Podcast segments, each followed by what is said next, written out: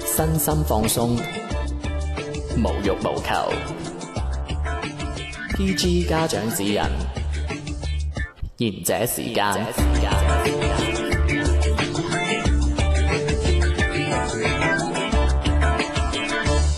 各位聽眾大家好，歡迎收聽賢者時間嘅。誒、呃想參與我哋嘅十月份嘅抽獎咧，就即刻去我哋公眾號嘅後台度留言，我哋俾出我哋呢一個喺公眾號上面嘅抽獎暗號啊！嗯，我愛菜菜，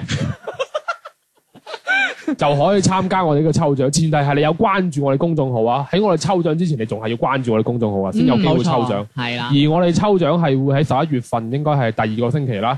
我哋會係視頻直播抽獎嘅，係、嗯為咗公平 公正。OK，咁啊，去翻呢一個星期嘅誒，嗱喺節目開始之前啊，我我要 diss 下某人先真係。我直頭就想呢個星期我唔做啦，係啦，你啊巴閉 啦，夏天哥，天哥啊，天，哥，天哥重複要重點要係啊，天哥，好彩你 this 係個人嚟係嘅，你唔係你我我喺你心目中我係畜生嚟噶嘛笑。你真 係，你啊真係巴閉啦啊嚇，你啊扮神秘。喂，講咗個台慶密碼未㗎？講咗啦，講咗啦。係啊，我愛菜菜啊，但係你唔使炒佢話題啊。點解天哥有咁冇咁你咁你想咁你今年係扮睇神你秘啊，今年係睇黎耀祥定係睇 定係睇黃浩睇你然啊？啦，天 收哥，埋晒個名，真係唔係而家而家聽眾真係唔係咁你想係認識你，唔係咁你係我啊俾你你搞到你你睇小明嬲到。我我俾你啊搞到啊，真係喺聽即係聽眾即係我哋落咁多心思去做呢個節目，我哋都冇粉絲我記。得你個叉頭就日日過嚟講兩分鐘嘢，你乜你有粉唔係你絲？你啲粉絲唔寫 email 嘅，你你誤導晒啲觀眾啊！我遲早啊要開拓彩虹市場㗎啦，同你講 啫。已經開拓咗 啦。唉真係俾你搞到啦！佢遲早啊佢話。喂咁今日唉都合合慶㗎啦，我 講完點啊呢單官嘢真係你唔好講嘢，我哋講完嘢先到你講嘢，因為後邊全部都你講嘢係啊。啦係啦，我啊每集節目會好多次出嚟出現你個名㗎。呢集節目裏邊我係唔講嘢嘅，因為呢個唔係我嘅粉絲。我講到明㗎啦，我而家就係嬲今日咗，會唔會唔好咁小氣啦？就係咁小係小氣啊！真係， 氣。我就講我錄呢個節目咁耐，未試過咁大聲講嘢嘅。係咁去 過啦，啊，完啦，唔講啦，唔做啦。 又唉不要驚動愛情啦，都 係嘛？咁啊，其實我都好大量嘅嚇，周翻啦。係啊 OK 咁啊。今期好似嗯誒，我哋收到一位誒我哋粉絲嘅來信喎，係咪啊？兩個咯，啊，係咯，兩個嚇係就係投俾阿天少㗎，係啊，點到明啊！係啊，佢話想了解下你啊。係啊，我睇到呢篇嘢，我想消除咗係佢嚟啊，而即家，係我睇到開頭我就已經唉咁樣浪費紙啊，喺度真係火都嚟喺埋。 我哋今個星期咧，就喺我哋嘅郵箱，嗯我哋嗰個充滿咗垃圾嘅感情郵箱裏邊咧，就收到咗， 真係嗰個郵確箱，真係充滿咗垃個圾。郵箱全部垃圾郵件嚟嘅，點都解？係其實都係怪我嘅，就收到一篇誒聽眾嘅投稿嘅。咁咧，跟住我哋喺我哋嘅公眾號上面咧，亦都有一個聽眾投稿嘅。 咁我就睇完兩篇投稿之後咧，我就好驚訝發現咧，個女叫嘅男主角係同一個人嚟嘅。哦，即係兩邊係同一個人，哇！咁啱得咁巧嘅啫，男主角係咯，女主角唔係。喂，你咁我咧，佢扮佢扮啱知嗰陣嗰啲唔語氣係啊。我相信佢係真係啱知嘅，哦哦哦，咁㗎。佢肯定佢肯定冇睇過個郵箱啦。喂，首先好多謝呢位小姐嘅來信先啊係啦，冇錯冇錯，施小姐，係嗯施小姐。真係非常之感謝。咁啊，Dears 咁多位啦，我係通過朋友介紹收聽到你哋嘅節目啦。咁但係其實咧，我有個疑問就係咧，三個主持人咧，其中一條茂利係叫小明同純潔啦，哦，兩條茂利嚟嘅，係啦。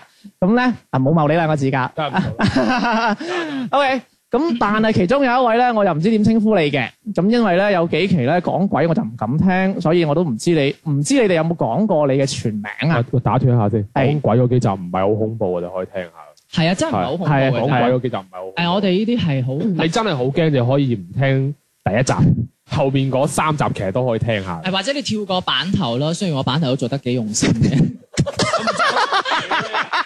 唉，真係，仲幫翻咗佢。唉，真係，唔係唔唔係啊，我我哋個版唔係個版頭 O K 係啊嘅，版頭 O 唔 K 係我驚啲人嚇親，唔係我哋嗰三集其實真係唔恐怖嘅。後邊嗰講真三集唔恐係啊怖啊。我哋都其實特別係幾好啊特別係最後尾嗰集講食嘅恐恐鬼故咧， 都有啲冇啦。咁所以咧，同埋如果我要識，啊呢個唔唔講啦。咁因為聽你嘅節目咧咩啊？我要聽。 ，OK，咁同埋咧，如果我要識你嘅話咧，其實咧我係有方法聯繫到你你透嘅過本我小人明就得㗎啦，係啦，啊嘅。點啊？你係咪有想人包養 你啊？OK，咁因為聽節目咧，咩啊你嘅思維方式同我咧就有啲相似黐嘅，線跟住括好個人認為啦。黐線嘅。咁所以咧，你本人其實咧就比較誒，呃即、係想同我做朋友咁樣嘅，咁就想我介紹下自己啦，咁單純想了解下咁樣嘅啫，咁、嗯樣就佢咪就叫單純咯。咁啊，咪後各自精彩啦啊！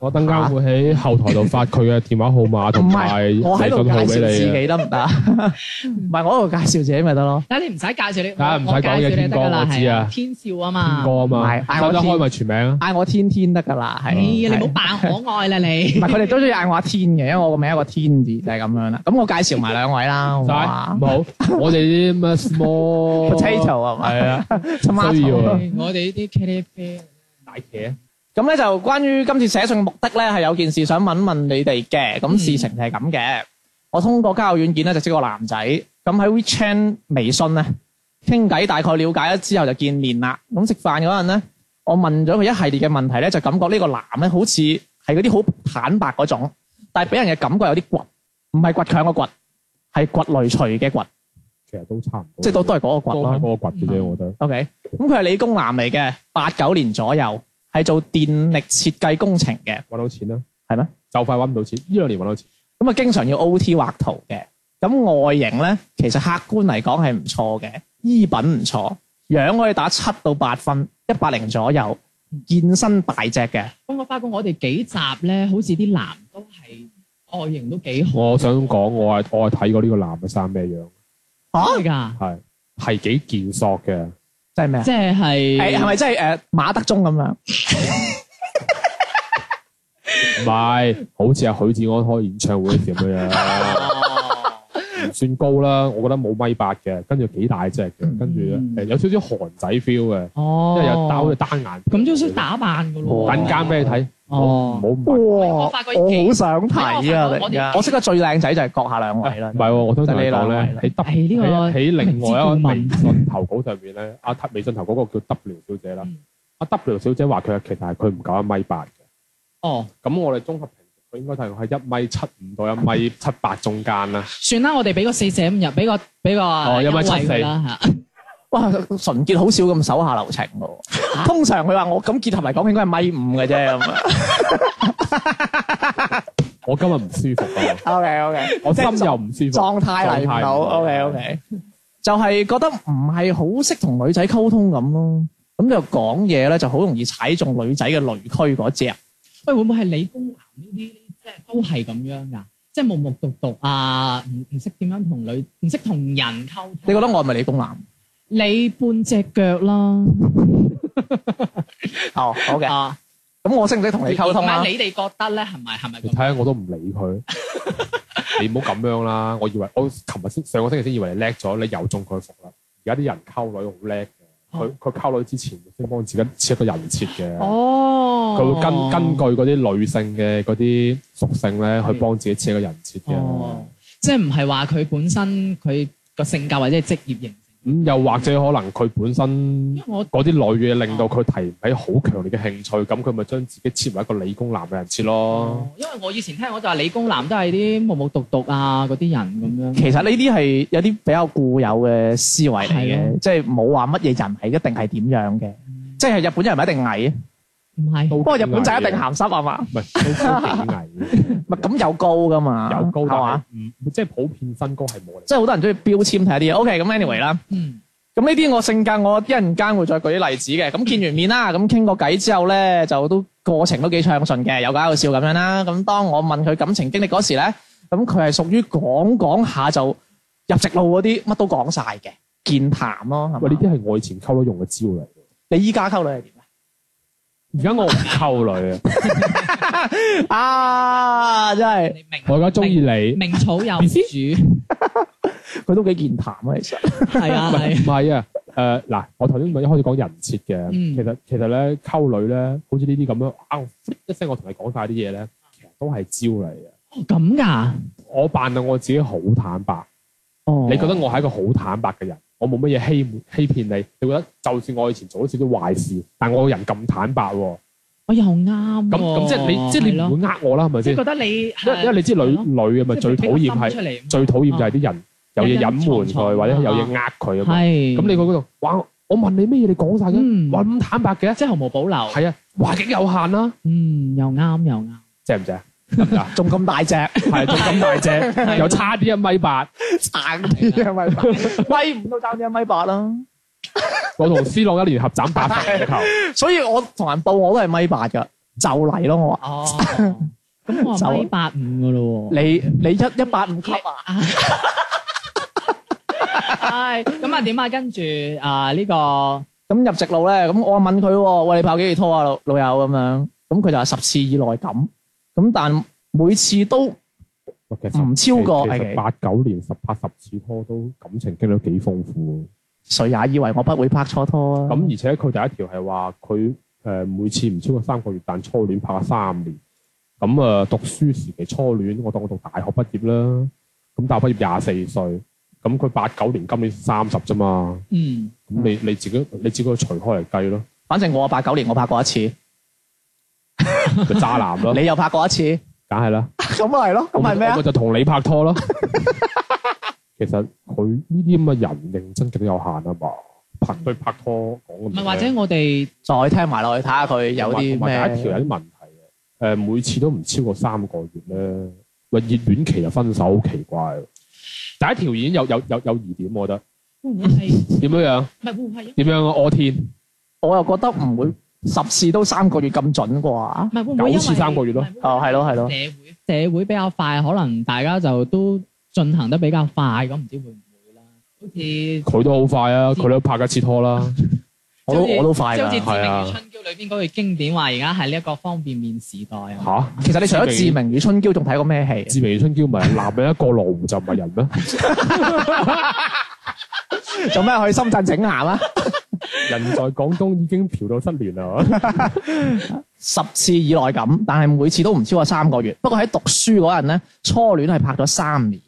OK，咁問佢第二個問題就係、其中一段感情經歷咧，佢係比較有印象嘅，就話咧佢俾佢個女朋友呃過錢，嗯，咁佢嗰個即係衰衰嘅女朋友咧，基本就係咧關於錢嘅嘢先會揾佢嘅。咁拍拖期間咧，就從未主動聯絡過佢。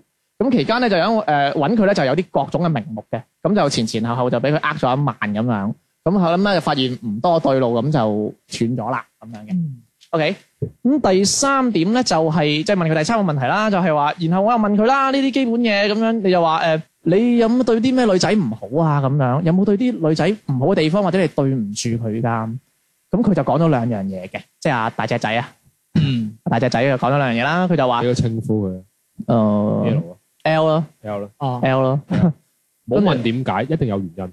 佢話佢就係有兩樣嘢衰嘅啫，一個佢係試過主動同女仔講分手，跟住佢就括號，當時我就笑咗啦，我都話小明。明好啦，小明係女人嚟㗎。啦。喂，主動同女仔講分手都叫做衰嘢啊？唔會吧？人設啊嘛，唔係嘅，咁有啲人咧就呢句擺明我啊，喂，我覺得拗稿啦，我佢呢句我我我呢個個男人我唔係話呢個女啊，我話呢個男拗稿啊，講唔呢係句，我我個人覺得係唔主動同女仔講分手，拖住女仔嗰啲先係嗰啲先係柒頭咯，係咯。係咯。呢我覺得佢啲佢主動反而唔反而唔係啲咩壞事。係咯，因為你講先講錯啊嘛，呢句擺明個男拗稿。我我我同你嘅觀點一樣啊，你咩啊？你扮 friend 花啦？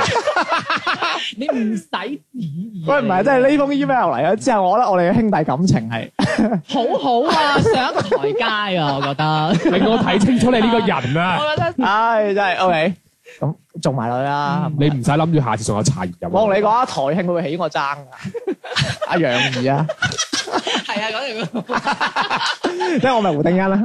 OK，誒第二點就係話佢對女仔有咩唔好咧，就係話佢曾經同人約過炮，即係誒成晚企喺度嗰啲啦。嚇就唔係咧，成晚企喺度哦係啊 one night 係啊 one night ，stand 啊嘛，咪成晚企喺度。成晚企係係啊啱，哇！你啲爛 g 我真係接你唔到啦。嗯真係，小明小明而家轉數係真係比一開始我同我做節目好似高咗好多。啊我真係跟得你哋兩哦我位多。我啱啱完全 get 唔到嗰個點喺邊度，你仲要解釋我先知啊！ one night 我 stand 蠢咗啊，好似。企一唔晚。係，我係跟得你哋兩位多啫。嗯你跟得佢多啫，佢有 fans 啊嘛。喂，真係喂三個人埋兩句啊！呢啲咁咗樣你預咗㗎啦係啊，喂，其實我係你哋，我我係好中意你兩你個㗎，啊，你唔使托啦，我我我關注咗你哋公眾號我我今呃晚㗎。你唔 使解釋喎，今次去台灣又唔同你住埋一齊， 我又唔會夜晚揸你，你驚咩啫？ OK OK，佢話佢同人約過啦，跟住就企咗一晚咁樣咧，就係大概就四個左右嘅。咁依家咧就基本就約完之後就冇點聯繫㗎啦，咁樣。咁佢有括號嘅，佢就話呢段請完全聽完，你再發表意見。Sorry，我哋之前已經發表完啦，哦，咁好 咯，你你講呢段嗰時我哋唔講嘢咯。 我冇乜意見啊。你哋發表晒咪，你係咁意都講下啦。呢個健身 L 先生好似阿純潔話齋人設，即係我嘅説話咧就係佢喺度扮嘢，扮豬食老虎，淡定先啦， 係咯，係淡定。係咪啊？啊，O K 啦，係 OK，嘛？喂，咁但係因為咧，當晚食完飯咧，咁我就開個玩笑啦。佢就話：喂，你可唔可以除眼鏡嚟睇下？我四眼仔嚟嘅。嗱，我除咗 啦，我同你講就唔係除眼鏡噶啦，除褲噶啦。唉除都唔除俾你啦，一定但係啦，咁啊個四眼仔嚟講唔除啦，咁都唔得咯， 係啦。當時佢嘅態度咧就好倔啊，梗係唔得啦。唔得，你呢個太輕佻啊，梗係唔得啦。 哇，你好正經， 我我識你咁多年，呢個樣好正經喎，大佬。佢佢人設係咁樣噶嘛，唔係咩？你可唔可以就做一個正經嘅樣嚟睇下？你戴副眼鏡，你戴副眼鏡先。你可唔可以除眼鏡嚟睇下？講唔得咯， 佢加上佢有米八啦。有有有，二米八啊！啊 你唔好又講矮咗我啊！ ，OK OK。因為佢話咧，佢好唔中意自己除咗眼鏡嘅個樣啊。咁就算係佢老豆老母問佢咧，佢都唔會答應嘅。都唔得咯。我覺得有啲誇啊，真係。係咪好其實我覺得佢應該喺度貫徹緊個前面嘅人設啊。嗯我我真係唔覺得，因為你冇可能戴眼鏡嘅人永遠唔除眼鏡嘅。如果呢個男真係唔除嘅話，其你實哎唔係喎，我我哋做乜要而家講咗？人哋話唔俾我哋發表意見嘅。對唔住，跪低，重新讀過。節目黐係線。咩？即係節目係我㗎，我中意發表意見咪發表意見咯。點啊？喂，唔係，其實 我哋我哋節目都冇乜聽眾噶啦，而家我就係發表意見啊！你真係我係點解我女人，我女人我就係中意發。唔係唔係唔係唔係嗱，識佬，唔係你好， 唔係唔係，你你好難剪噶咁樣你好難剪。我，OK 呢段冇諗住剪㗎， OK，咁其實我當時咧就係開玩笑咁問一問佢嘅，就貪玩，咁但係佢嗰人個態度真係好，佢講好倔啊，嗰哦個態度嗯係咪？你冇人咁噶係咪先？咁我有啲脾氣上嚟喎，即係寶寶都有脾氣啦，出係嘛火啦，啊係啦，係咁突然咧，大家都好執着啊，嗯咁佢又好執着啦，咁佢就不如試下啦，俾我睇下啦，咁樣。跟住阿 L 就話唔得啊，咁樣，反正都話都唔得咯，係啦，咁好就煩嘅你。咁跟住就啊一兩句咁之後咧，咁大家就冇嘢講啦。咁之後嘅大家十五分鐘之後就真係冇嘢講喎。咁佢講個英文叫 dead air 嘅，即係死空氣。咁個空氣就好死啦，即係五月天啦，係咪？係咪？咁其實呢件事當時我開頭反應咧係諗住講下笑嘅啫，即係我知道佢話唔得嗰陣咧，我都知佢係唔想，咁真係有啲強人所難嘅，即係咪反思啊呢一段？咁係有強人所難咁，但係當時佢講嘢，佢真係好倔咯，即係佢覺得令到都好似唔可以山巴間燒咁。Sorry，我唔係好識用粵語講呢樣嘢，跟住所以咧就大家都變成咁樣啦欲。罷不能。 OK，咁反正就嚟咗個短短嘅十五分鐘嘅冷戰啦，哦嗯係，嘛？喂，嗱呢呢個真係斷一下。其係實我覺得，如果你話你兩個人出嚟係屬於係約會咁計啦，嗯即係你話有十五分鐘時間係因為一件小事爭吵升級咗嘅話，其實我覺得都我有我驚講出嚟有啲得罪人。我覺得兩位嘅啊係，OK，OK。不過不過我我相信其實呢件事可能怪個男嘅男嘅 EQ 係有啲問題。我覺得即使誒唔除眼，即係你唔想除眼鏡咩人都唔應該，即係可以即係可能婉轉啲嘅。係不咯不過我其實我覺得，如果我係女嘅，我諗我都會嬲，因為其實打個打打個比方，因為出嚟咁，我覺得即係你掘到咁嘅樣，講埋晒啲咁嘅嘢，一件小事，係你喂你跟住就唔同，喂你話唔講嘢真係唔講嘢。係啦，係啊，喂係啊我我係覺得呢個男嘅情真係有啲問題。咁但係當然退一步嚟講，其實你兩個又唔係好熟，嗯咁、你話你要不停咁強調人哋去做一樣嘢唔想做嘅嘢，嗯咁佢又有少少唔啱嘅。嗯係嗯，咁跟住後尾個 dead air 四十五分鐘十，五哦，sorry sorry，四十五冇啊，一節課啊嘛。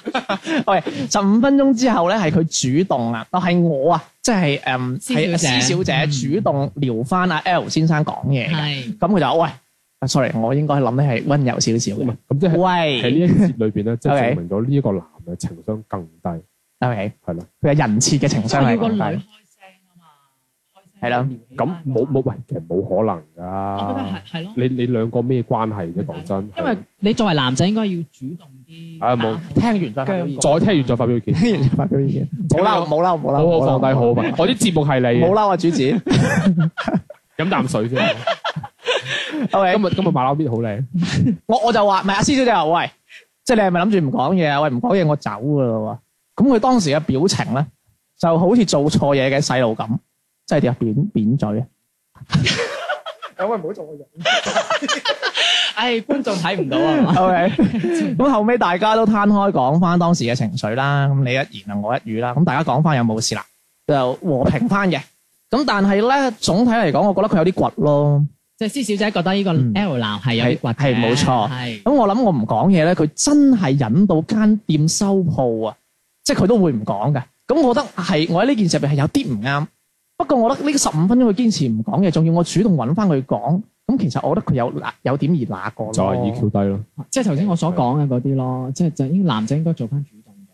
OK，咁跟住咧，其實當晚食完飯傾完偈之後咧，佢表示佢仲可以同我坐多陣，傾多即係坐多坐耐啲，傾多陣。sorry。想兜翻啦。係啦，不過咧，我我喺個 dead air 嗰陣咧，我當時就好鬼想走噶啦，咁就約咗另一個另一個朋友就下半場咁樣，咁所以就各自散咗啦。OK，請開始你哋嘅表演啦。其實呢封郵件咧，我哋之前係睇過嘅，係咪絕先對啦我，哋都討論過嘅。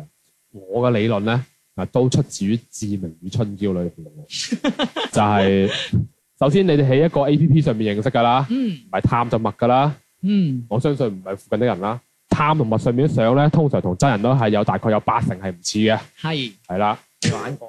嗯誒啊哦，上述純屬係本節目人設觀點啊，咁樣咧， 咁啊大概意思就係應該係嗰個男嘅拖你出嚟之後，發覺見到你真人係同相有啲出入，有啲相彈中又彈唔到，又或者係個女見到個男啊，幫啊佢都一樣嘅係啫。咯反正啊我相信都係有啲唔同嘅。嗯嗯咁啊，即係大家對於自己大家誒大想象想像中嘅係有啲出入係嘅。現實咁跟住啦，咁即係但又唔好意思，誒就即刻走。嗯我我知個男㗎，係咁啊同你玩場禮貌局啦。嗯咁你辣我，明擺到明已經係禮貌局噶啦，咁你仲嚟辣我，咁梗係嗯唔騷你啦，係咪先？嗯後來咁可能佢覺得做錯嘢，可能覺得喂，其實確實係好似真係冇咗禮貌咁樣咯。嗯咁啊後邊所謂話，誒、哎我仲可以傾耐啲嗰啲，擺到明可能覺得前面做得有啲差，咪兜翻幫自己兜翻咁樣咯，係咪先？打唔成炮都可以做個朋友嘅啫。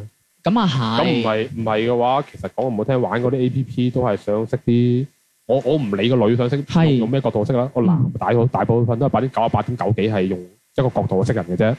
喂，但係會唔會係咁樣咧？因為佢可能誒朋友嗰個朋友圈比較窄，所以要透過呢啲 A P P 去識人。因為你朋友圈知都咋？係嗯啊，所以咁你有冇用呢啲 A P P 啊？有啊，我唔講俾你聽啫嘛。 點啊，勁唔勁爆啊？不如呢集節目到我哋我哋後邊講 A P P 好唔好啊？就 X File 就講翻阿小小明明約過幾多個啦，喂真係。唔係喂，我真係好想知道你女朋友啲樣，因為你條友係對女人嘅顏值係相當之有要好高求。嘛，係啊，其實我覺得係係個男嘅應該係一開始係對對阿施小姐有有意思嘅、嗯 a L 對阿施小姐有意思嘅。係咁但係可能佢發現其實喺網絡同真人係有出入嘅，其實呢啲好正常啊，係咪先？嗯好正常係咁可能即係只不過係咁去即到係現出入場。大定唔大咁樣嘅啫。咪即係可能即係對於佢印象中嘅蕭姐唔係咁嘅樣，但可能佢覺得係喂唔係話有啲唔同咁，但佢又唔可以即刻就話我我我有事啊，嗯，係咪先？咁咁跟住佢食餐飯啦，嗯即係喺佢嗰度可能喂我食餐飯本身都已經係好有禮貌，咁你喺呢呢喺你喺呢個裏邊，你要逼我做一啲我唔想做嘅嘢，嗯咁我同你本身又冇乜太大關係，嗯咁你一下子嚟辣我嗯，辣咗我一下唔夠就不停咁嚟辣我喎。係咯。嗯咁我咪嬲咯。咁但係可能佢覺得其實嬲完 之後，咁即係跟住咁咪哦，喂，又好似太耐唔講嘢，咁但係我自己又揾哎唔到個台階俾自己落喎，等你講嘢先咯。哦，你講咗嘢，咁我話，誒、我落咗嚟啦，咁我梗係睇下點樣可以令到你呢件事過咗去啦。打啊咁完場啦，係啦，嗯咁後邊我我講真嗰句啦，咩食完飯之後傾多陣嗰啲，你估下你真係得閒，佢會唔會真係同你傾多陣啊？嗱，佢一樣都唔同你傾多陣，佢都會借啲意走咗嘅，咁啊係，即係佢都係禮貌啲啫嘛。係我覺得啊，係吹咯禮貌，吹禮貌，因為因為我覺得由頭到尾，而家呢篇郵件讀到讀一半啦，全部人設嚟啊！ O 你繼續讀你嘅 fans 嘅郵件 啦，我咁樣得唔得啊？嬲咗係咪？ A A 嬲，啊，第二日佢就冇再揾過我啦。咁我同我朋友講咗呢件事啦，然後俾咗阿 L 張相我朋友睇，嗰、個朋友就係 W 係咪 W 啦係係啦啦。咁啊 W 睇啦，咁 W 覺得喂佢 OK 喎，咁我不如了解下咁樣。咁然後佢就將 L 即係阿 C 小姐就將 L 介紹咗俾 W 啦。咁後尾咧就真係算佢兩個算一拍即合啦。我揾佢哋傾偈，即係我揾阿 L 傾偈，問下喂我朋友點啊咁樣。咁咧阿 L 又表示誒、哎我對阿我對阿 W 係有啲好感喎，係佢係我中意嘅類型喎，愛好同埋都誒。呃即係大家都係啦，啊 match 都中意喎，咁嗯樣就誒佢好吸引我啦，我好想了解佢咁樣嘅。咁後來咧，佢哋傾下傾下就白熱化啦，咁即係撻着咗嘅意思係咪？但係因為佢本人係屬於冇乜行動力啊，即係佢話 L 啊，咁佢就話誒、呃就想慢慢了解，再睇下發唔發展。佢咁樣做我又可以理解喎，即係話施小姐話我可以理解 L 嘅，但係咧我就會無意間都會透露俾佢知，其實其實咧佢同 L 講，其實你可以主動啲嘅喎。佢話咧唔單止對我朋友嘅，對其他事都可以積極少少啦。咁咧，因為咧佢覺得咧阿 L 咧佢個人係幾宅嘅，佢自己講括好啊，即係等於係誒施小姐誒嗯指導呢個 L 先生，即係主動出嗯擊咁樣啦，暗示佢啦，係 俾啲係 signal 佢啦。係你講到呢度啦，我抄係少少 W 小姐嘅投稿啦。嗯咁啊 W 小姐自己係補充咗嘅，佢話咧其實咧阿 L 咧係冇阿 C 講得咁窄同埋咁唔主動嘅，因為喺識咗半個月之後咧，L 就已經同阿 W 表白㗎啦。同埋咧喺呢個期間咧，L 係每日都好積極咁樣去玩 W 嘅。嗯，不過咧，佢依然係貫徹喺私身上邊留落嚟嗰個人設，就係、期間好正經，冇開過車，期間好正經，冇開槍。係而且阿 W 都強調咗，佢話喺啱啱開始識阿 L 嘅時候咧，到表白咧，L 都不停咁強調自己係一個好認真、好認真、好認真嘅人。咁但係咧、嗯 w 喺答應咗 L 之後咧，好多小事上面表現出嚟咧，其實 L 冇佢自己講得咁認真嘅，即係佢並非係一個佢自己設出嚟嘅人設嘅人咁。即係雙標啦，講一套啦，做一套啦，唔係有，少我少我覺得根本就係、其實佢就唔係一個好認真嘅人，只不過佢想佢一個好人話俾人知。佢俾話俾人聽，佢好認真，佢人設好認真，但係好嘅實際上佢係佢因為佢唔係一個認真人，所以佢不能夠好貫徹嘅人設咯，嗯，冇係錯咯。，就好似我係一個好人，但我要喺節目扮渣男一樣， 唉，真係好辛苦啊！真係我。即係點解唔做啦？係唔嘛？係我我我飲嗰啲可樂個胃唔係好舒服。哦 OK，咁咧佢就講佢自己好宅啦，佢認為啦咁樣就啊，佢自己話 L 自己話自己好宅啦，咁就唔係畫圖啦，就去健身房就同下啲兄弟出去咁樣啦。咁所以冇過咗幾日咧，佢就好似理解咗我嘅意思咯喎，即係 L 好似理解咗阿 C 小姐講嘅意思咯喎，即係同佢講，哎呀你主動啲啦嗰啲咁嘅意思啦。再約我朋友見咗幾次面咧，就確認咗朋友嘅關係啦。咁即係好似你就話齋半個月啦。即係啊兩個禮兩個拜之星後期咧啊係啦，嗯咁拖下咁啊手掣拖咗，車輪又打埋，咁咧我朋友表操作佢呢個朋友關係其實係咪係咪女朋友關係啦？已經係啊，即係得阿德哦同埋阿係阿 L 係係誒，即係做咗拖友啦。朋友同加個女字就差啲嘅啦。 係啊，哎呀，啊你好細心。 你 OK 你就 係 OK，咁我朋友咧就表達咧，即係阿德啊，係表達咗 L 係一個好 sweet 嘅人嚟嘅。後來咧，咁我都冇點 follow 呢件事啦，咁就知道佢哋拉埋咗啦咁樣。咁奇啊奇在咁咯喎，阿 C 小姐就問阿德喂發展成點啊近排咁樣，咁佢就話咧，佢哋已經講清楚啦，就係朋友嘅關係。咁即係點？即係兩個禮拜之後就變翻朋友啦。咁我追問翻過程啦，係咪？我追問翻過程啦，咁就係當晚佢哋約咗睇戲啊，即係即係分手嗰晚係咪呢個意思啊？分手嗰晚佢有得睇戲啦。咁電影飛咧就係我 friend 買嘅，即係阿德買嘅。咁啊到咗現場啦，咁開始就有啲奇怪啦。阿 L 咧就唔主動拖阿德隻手，就直接行咗去睇戲咯喎。咁睇戲期間咧，阿德認為咁我係你女朋友嘛，咁就攬住佢就攬住阿 L 嘅手臂啊，即係翹住佢嘅意思係咪？翹住阿 L 嘅手臂，個頭就挨佢膊阿 L 嘅膊 E 頭 度，依偎在他旁邊看戲。我唔係好識講呢個不如咁樣啦，但係大概意思就係話啦，誒個死人呢個頭揼喺個度膊頭度唔得啦。係唔係，啦，係嗯唉但係真就係係 W 小姐係咧咯嗯睇電影，同呢個 L 先生睇電影，咁然之後咧，作為女仔咧就表現出情侶之間嘅一啲親密嘅動作或者入行為。入入入入，咁然之後，L 先生嗯咧就對呢啲行為咧就就熟視無睹，就掛住喺度睇戲。咁可能真係好睇啊咁樣，係嘛。咪可？能真係近排寫論文嗰句好有文化。哎呀，真係我聽我一聽我好難瞓，啊我我好早瞓 㗎。 So sorry 啊，多謝。OK，咁咁就期間咧我就都想走先挨住嗰陣咧，咁就阿 W 咧就望咗三尺 L 嘅，咁啊有停頓咁望嘅喎。咁但係咧阿 W 咧就唔係阿 L 咧就好專心咁睇戲，就冇 show 過我朋友嘅，咁感覺咧就好冷冰冰。哦唔係咁咁雖然 OK 電影好睇啊嘛，我知佢睇邊部啊？睇咩啊？誒，嗰個速速速度外傳啊，哦，即係葫蘆娃大戰跳戰士啊 啦。嗰個係誒光頭強大戰灰太 狼。啊，喂，咁 OK 喎，真係。咁 OK 啦，咁就睇完戲出嚟啦，咁你條你條友就食個煙咁樣啦，咁但係舉止咧都好似好朋友咁，咁我唔明咩叫好食煙又好朋友咁樣啦，咁就參佢考《志明與春嬌》。咁就佢冇好主動咁拖我朋友隻手，咁我朋友就坐喺個凳嗰度咧，佢就喺度來回踱步聊天，即係唔係好明嘅呢即係啲唔我都。想坐喺度咯。即係總之睇完電影同埋睇完電影出嚟之後嘅行為咧，嗯都係好朋友嘅感覺，冇點樣親密拖手啊，或者攬住啊，點樣行嗯出嚟啊，咁啊一點情侶嘅，嘅 feel 都冇。嗯，係啦，咁後來我朋友終於忍唔住啦，就問佢其實喂，其實你係咪冇太耐冇拍拖啊？啊，咁啊括號呢度又係大概佢一年冇拍過拖嘅，佢太耐冇拍拖啊，咪突然間唔係好習慣有個女朋友啊？嗱，其實你對我咧，朋友同女朋友嘅比例係幾多啊？咁全場嘅氣氛就嚟啦。 咁啊 L 咧就好直白咁同佢講，佢話其實咧啱開始有啲唔習慣嘅，比例咧就係八比二咁樣啦，即係咧我朋友，即係咧阿。得咧就係佔百分之啊，唔係啊得就佔兩成，朋友就佔八成。即係佢愛 屎，啊，真係呢個腦回路 O K 喎。係咪先？咁啊，屎係佢朋友啊嘛，W 係佢條女啊嘛，咁佢 佢愛朋友八成啊嘛，咁即係愛屎咯，愛愛朋 W 友咯，定愛老婆啊？朋友嘅老婆啊 嘛梗係啦，咪就計啊嘛。 ，OK。咁佢又補充啦，佢話其實我想同你繼續了解㗎，即係 L 啊。嗯，不過當時我朋友聽完就炸咗，即係即係阿得聽咗就炸咗。佢話喂，大佬，我同你都已經係男女朋友啦，依家又突然想話慢慢了解喎，你咩意思啊？聲係咪喂，先？講到呢度啦，我我我補充一下，我當時候咧，因為我係我我係先收到咗 W 小姐嘅投稿先嘅，跟住我我去到呢個位時，我話嗯呢個叉頭實係基佬嚟㗎啦，嗯，我都咁覺得㗎。哎，點解嘅？我第一次睇，我覺佢得求其佢誒三十歲啊嘛，求其揾個女人誒當同妻咯。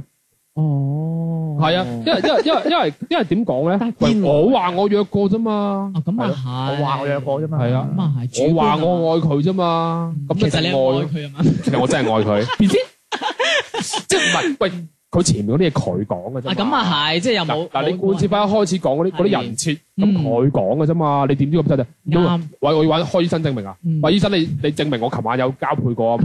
冇可能噶即係總之都嘛係。單方自己去表述啦，係咯係，咁誒，咁啊 W 小姐就否認咗佢係基喎。佢話唔係㗎，佢同我打車打車輪啊輪嘅時候咧係咯，佢有生理反應㗎。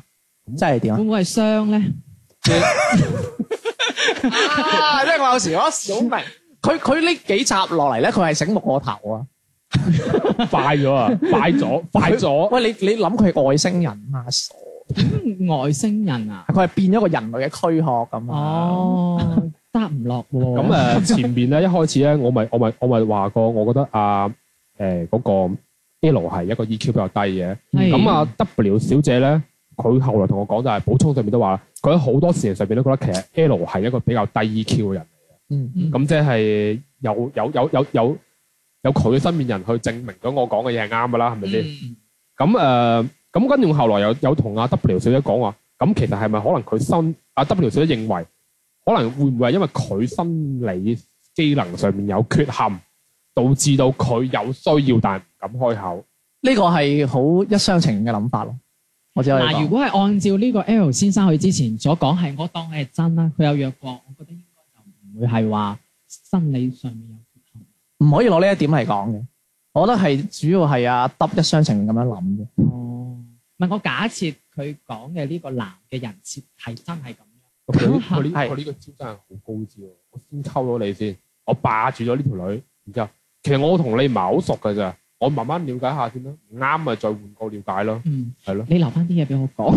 啊，對唔住，冇點乜事，咁跟住又咁樣嘅，咁跟住咧，施小姐就咁我我覺得冇一個女仔想聽完你呢啲咁嘅所謂八二理論之後，就想同你繼續了解個咯，係咪先？嗯咁佢覺得喂係咪因為佢唔阿 L 男咧，佢係理工男啊，所以心入邊就植入咗一個方程式，即係 A B C D 咁樣要成個步驟咁嚟嘅。如果跳咗個步驟，咁就佢就會覺得唔啱，多太急乸魚啦，咁所以就所以繼續翻做友，朋友咁樣，係咯，就可能唔係咁啱咁樣啦。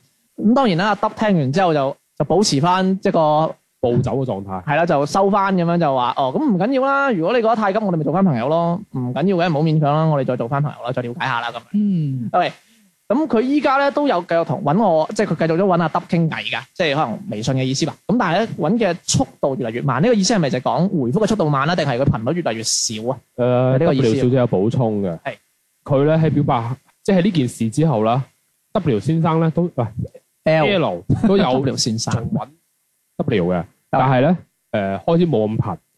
當 W 覆咗佢之後咧，其實 L 已經唔再好似之前咁秒回啦，可能係幾個鐘頭先回一句，然之後咧係乾脆唔回啦。嗯哼，係啦，會唔會其實喺 L 嘅角度嗰晚，就算 W 唔講呢啲嘢都好，佢都會提不如我哋再了解下先啦。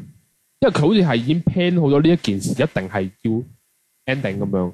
嗱喺呢件喺呢個郵件裏邊係覺得係 W 寫咗少寫開口噶嘛，係咪先？咁、嗯但係問題係 L 先生好似係做好咗準備咁樣樣嘅感覺咧。而唔係話佢我我我你做乜突然之間咁樣問我啊？咁樣嗰啲咧，我有啲初頭都自嗰種感覺咯，好似唔係嗰種感覺咯。Ừ, 嗯即係二把就諗好㗎啦，台詞嚟我覺嘅。得二百係俾多咗 啦，應該一九嘅，實際上可能狗就係我同你分錢嗰樣 嘢，你話我錢？OK，喂咁一咁啊嚟啦，咁樣就阿施小姐嘅提問就嚟啦。嗯，你話我嘅提問係啦。啦，啊，sorry，唔係問我，係問我係三位嘅，Dear 三位，OK 咩。邊度啊？我睇唔到，我覺得就我係問你疑啦問 ờ, 係係啊就得四個字啫。係啊，擺明就係問你唔啦，係你睇翻前邊啦，係 Dear 咁多唔位使。睇啦，我覺得就係問你講唔講喂，咁你話呢個 L 咧，究竟係昂直啦，定係扮嘢啦？而且佢講述嘅係佢每次拍拖都唔超過三個月啦，咁好明顯佢係有啲嘢收收埋埋啦，但係佢唔知道或者佢唔肯講。咁其實咧，我問佢其實你知唔知分手原因嘅，或者分手嗰陣你女朋友有冇講嗰啲你性格唔啱啊之類嘅嘢㗎咁樣？咁佢話佢 ex 咧就冇主動提過有啲咩即係咩缺點啊，或者咩分手原因嘅，或者講得都唔具體，我就話可能唔適合啦咁樣。咁我覺得佢肯定係有啲共通點，令到佢啲女朋友接受唔到佢嘅，所以都唔會每次拍三個月就散啦，係咪？即係呢個係佢嘅推測啊。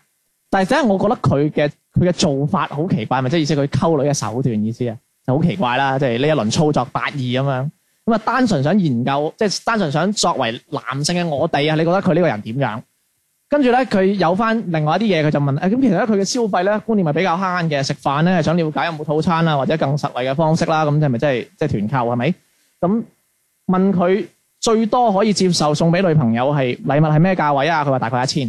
咁誒總體上我覺得呢一呢一 OK 段有有啲有啲 dis 過頭嘅，咁食飯有優惠，我相信都正常嘅。嗯即係咯係即係有套餐嘅情況，有即係有時候去一個餐廳唔想揀要套餐好正常嘅。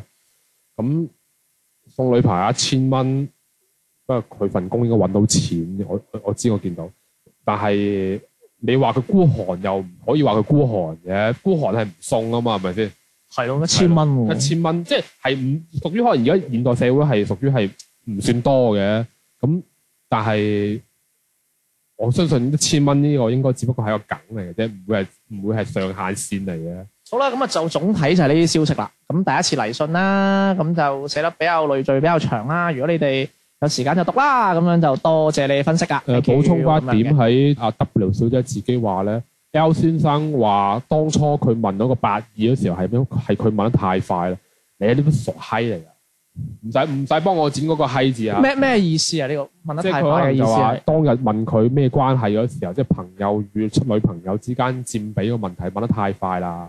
佢可能一下子答錯咗咁嗰啲嘢咧，即係佢老老糊腦轉唔係過咪真係嚟問啊得太突然咁樣嘅意思啊？ maybe 唔啦，係喎，因為唔我唔覺得佢問得突然喎，因為你都表現咗出嚟係咯，啦。因為你 L 先生表現咗呢啲嘢，作為一個女仔，梗係想知搞清楚，喂，係咯打破三文喂咩料啊？啊？喂，你究竟係咯咩？喂，點啊？電單車定單車啊？咁樣係咪咁電瓶講車先？係咪咁講先？咁佢我電電單車同單車有咩咁？即係我。我我我今日真係感冒，你你你唔好講啲我諗，我要我要諗嘅嘢好即冇？係唔係即係？但我嘅意思就係話誒，呃佢、係一作為一個女仔咧，佢喺唔知道清清楚楚之下，佢一定要問清楚嘅。你又俾唔到個答案，我唔覺得佢問得突然，我覺得係好應該要問清楚。 O K，咁啊 W 小姐補充裏面仲有嘅，W 小姐覺得呢個男嘅應該食女無數，但事實咧 L 先生表現到非常直男唔係正經，咁但係呢個同佢前面講嘅嘢有悖論嘅，嗯因為有因為佢首先係一個 EQ 低嘅人啦，佢自己認阿 W 小姐認為嘅，同埋佢會覺得佢係誒佢唔係一個好認真嘅人。嗯咁啊，W 小姐嘅疑問就係咧，係唔係 L 先生覺得佢呢一種女仔難溝，所以想越級挑戰，但結果發現冇想象中咁難。但係咧，W 小姐就諗唔明點解，既然到咗手，大可以先將炮打咗先，但係咧又唔打又唔打炮，就直接玩啲唔攬唔熱嘅呢一套。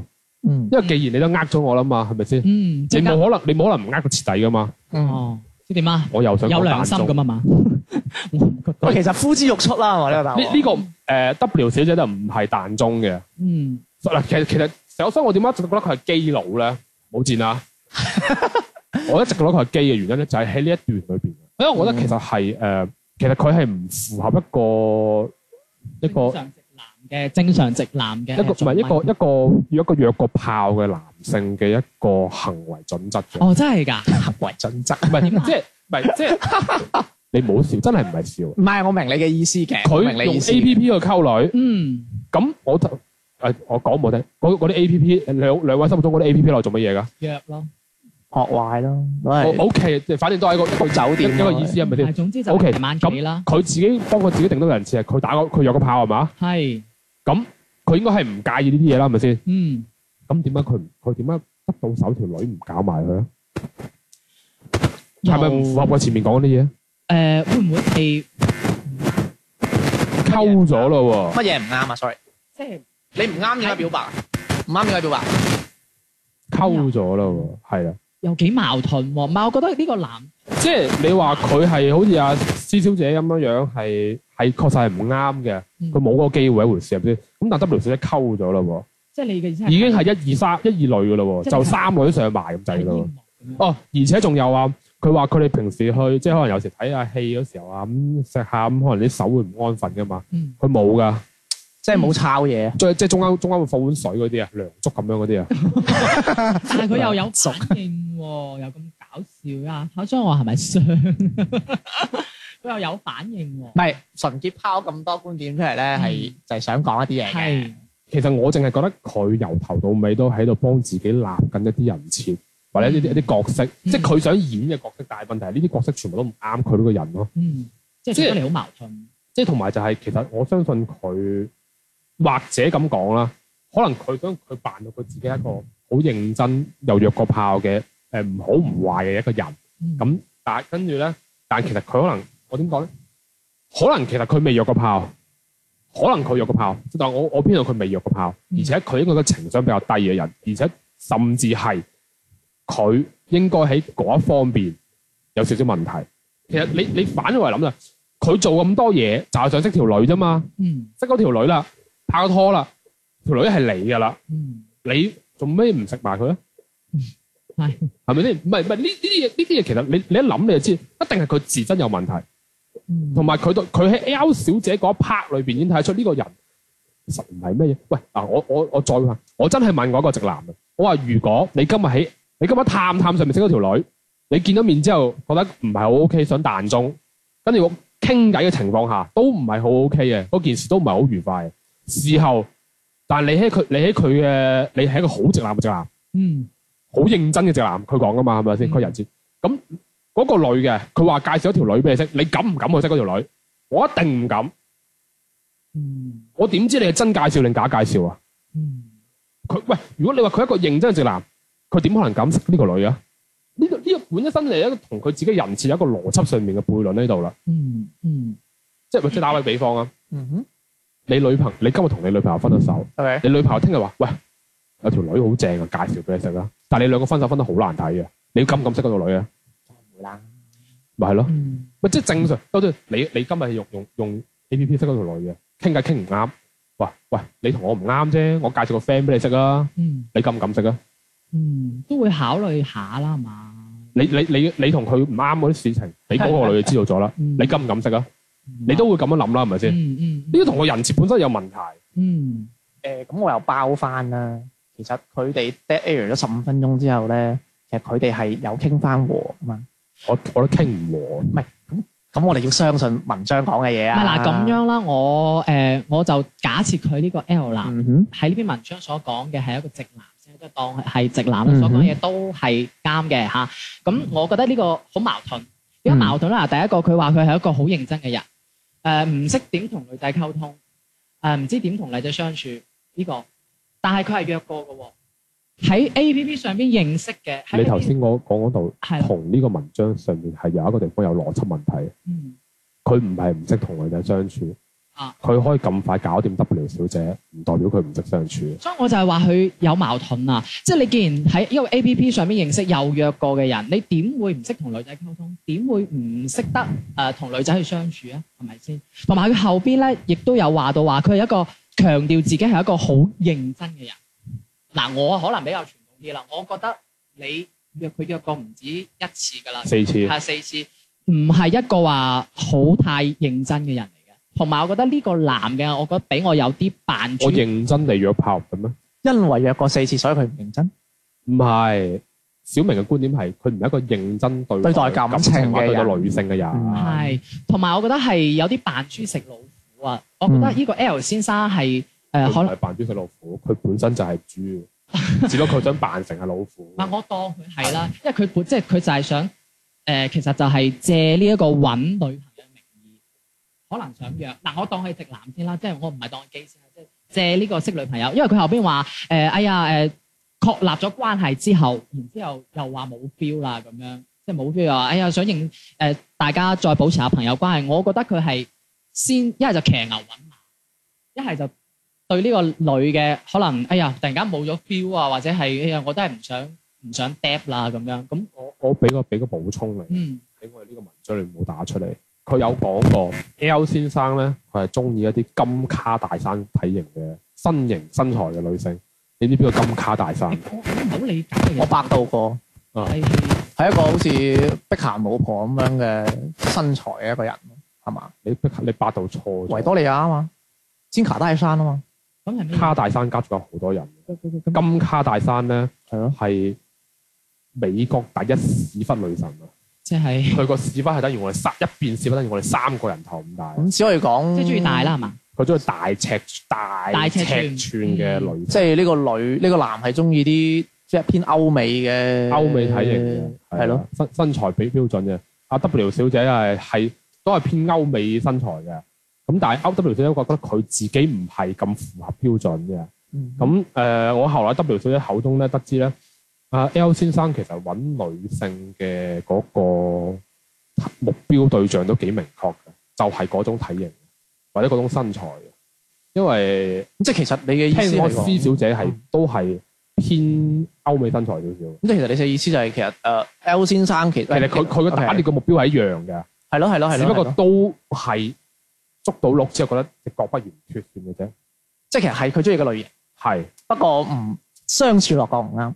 係，我亦都問過，我話誒、呃我問過 W 小姐，我話咁你既然 friend 係咪先？C 小姐佢有冇同 C 小姐小姐姐表白過？佢話冇，而且佢哋三個人仲出去食個飯添。係咁我就更加覺得係阿 C 小姐係俾人彈得中咧，即係就彈中唔一定係要表白啫，可能就唔啱啫嘛。哦咪即係打個比方，你話都市人快啊嘛。嗯係如果嗰條女一開始我唔係好啱嘅，我做乜要浪費時間同佢傾偈啫？仲要浪費時間同佢做嘢食飯，嗯又都啱啱係咯？嗯呢呢呢都呢啲都係時間成本嚟噶嘛？嗯即係如果嗱，你真係企喺個特別企喺個直男嘅角度裏邊，係佢更加唔會浪費時間同你去食嗰啲飯。Ừ. 嗯喂，咁樣誒、呃嗯我嗱即係成段嘢我係睇過，即係我哋有顯淺咁分析過啊。啊，其實入邊有一個點係好 interesting 嘅，又係點解一個男同一個女表白咗之後，確立咗男女關係之後，跟住講完一分八二理論之後，冇食咗佢，呢係個一個好有趣嘅點，嗯，即係成篇嘢最有趣嘅點喺呢一度，一個因為作為一個直男係係好似頭先上作為一個男人嗯係嗯係嗱，即係我又發表下啲顯淺嘅意見啦，係即係我係馬到冇得再馬甩嘅一個凡人跌嚟咗嘅，咪？即係馬佬，即係我唔係話咩直唔直男啊，我就以一個男人嘅身份嚟同你講，因為馬佬大佬你從一個交友軟件識到一個女，咁你唔食佢，跟住又又同佢表白咁確認咗，呢、個本身就係有問題嘅。係咁所以所以誒、呃、純潔就推論咗一個就話哦佢有可能誒、嗯彩虹啦，係咪？或者佢誒有啲乜嘢問題啦？誒大家大家有冇一個另外一個另外一個諗法就係、其實會唔會係當中，因為其實咧點解會出現矛盾咧？會唔會當中有人有先講生有講過，佢話佢想考慮婚姻，唔想玩，唔想亂嚟，但佢個人唔似崩塌到我邏輯思維能跟唔到。呢個就係人設啫？呢誒個 W 小姐講嘅，喂，大家有冇諗過一個嘢係誒？有冇可能係嗯呢個文章係呢個男講咗大話咧？要我玩遊戲玩玩咁多推理遊戲，知道如果一件事出現咗前後矛盾，嗯出現咗七倍啦。係啊邏輯悖論，咁就一定係如果出現咗人有佢講嘢咁樣嚟講，一係就只可以講係呢個男嘅講大話，係或者係阿施小姐講大話，嗯或者阿得小姐講大 Ừ. 話，或者佢哋講錯嘢。嗯咁如果因為你要成副幅成個嘢都係誒施小姐發過嚟講啦，咁、嗯其實都只有可能係佢哋講錯咗啦。咁當然我唔會話我觀眾講大誒聽眾講大話啦，係咪？嗯或者就係呢個 L 男啊，嗯就係佢講大話。咁好啦，如果我哋假設佢係講大話嘅話嗯，咁其實佢咪就係一個玩家咯。咁就完全唔存在話佢係基佬啦，嗯完全唔存在話佢係一個好認真嘅人啦，嗯佢好誒佢好理工男啦，係咪？嗯咁如果係一個如果佢係定義係一個講咗講咗大話嘅人，哦食女無數嘅人，嗯咁邊有前邊嗰種咩咩認真啊、係純情係啊啊、唔識溝通啊，係咯。係啦，唔係識咯相處啊咁所以呢啲嗯如果你咁樣連一連串連埋落嚟，咁其實純潔俾人彈中嗰個理論就成立啦。嗯嗯，跟住點解呢個男嘅唔食唔食阿德小姐？啊，就同佢講八二呢啲嘢，嗯咁就好明顯佢唔唔中意你咯，係咪？嗯冇啊錯，咁點解唔中意你又溝你啊？點解？以我一個馬佬，我只可以講佢貪得意咯。係以佢以佢嗰種哦，誒、同一個同一個女性朋友相處得唔係咁愉快，不過你呢個女性朋友都介紹俾女仔，我都我都我都會識嘅情況啊，咁就證明呢個人就係啲係啲咩啊？哦，咁啊有有人扮條女過嚟啊，嗯咁咪識住先咯，嗯嗯冇蝕嘅係嘛？嗯嗯咁就係一個咁求其嘅人咯，我覺得咁樣係比較符合一個男性嘅諗法咯，係我就覺得佢一開始有一個講大話我講咁老實嘅得啦嘅，，就係、咁樣。誒呃其實好簡單嘅。後邊啊，其實佢溝阿 W 小姐咧，或者佢去撩阿 C 小姐咧，講白咗，其實佢會認為自己係一個喺個狩獵場裏邊，嗯個狩獵場係佢嘅，嗯佢想打咩獵物得，嗯或者係咁講白咗，佢想出嚟試下自己係咪真係可以打咩都得嗯嗰種感覺。可能對於佢嚟講，佢根本唔係想打炮，嗯，佢淨係想，試測測試佢淨係想練去級啊，佢唔係連咁，佢係淨係淨係享受嗰種過程，我去撩到我溝到你呢種過程。佢對於後邊嘅所有嘢佢都唔感興趣，嗯係咯？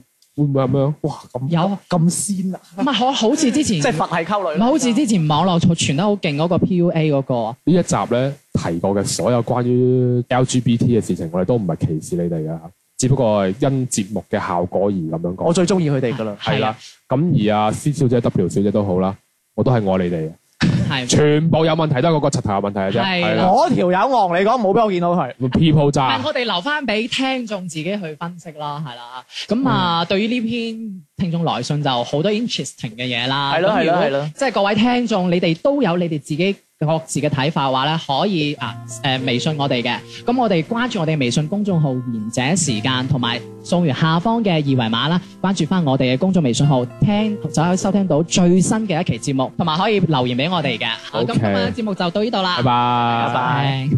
直到細雪飛下來，蕩進遠處深海，甚至兩腳走不動，先想到離開。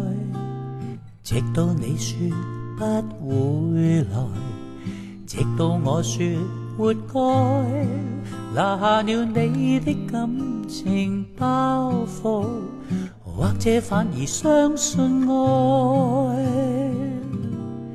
你是千堆雪，我是長街，怕一出一到彼此瓦解。看着蝴蝶撲不過天涯，誰又有權不理解？你是一封信，我是郵差，最後一雙腳野盡塵埃。望着去護送，來不及拆開裏面完美的世界。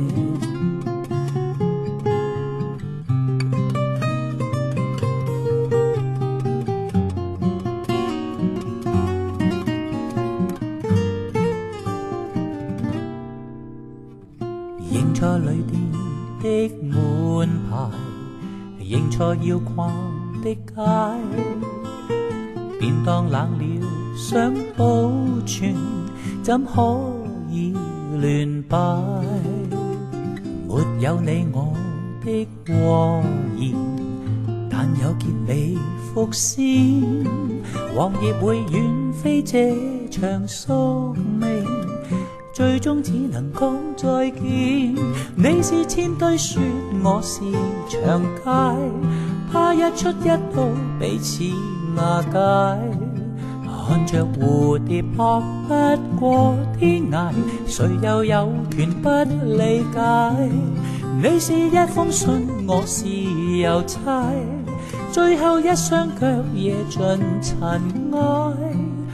望着去護送，來不及拆開裡面完美的世界。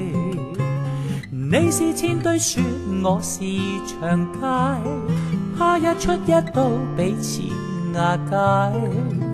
看着蝴蝶撲不過天涯，唯獨怪時間真快。你是一封信，我是郵差，最後一雙腳夜盡塵埃。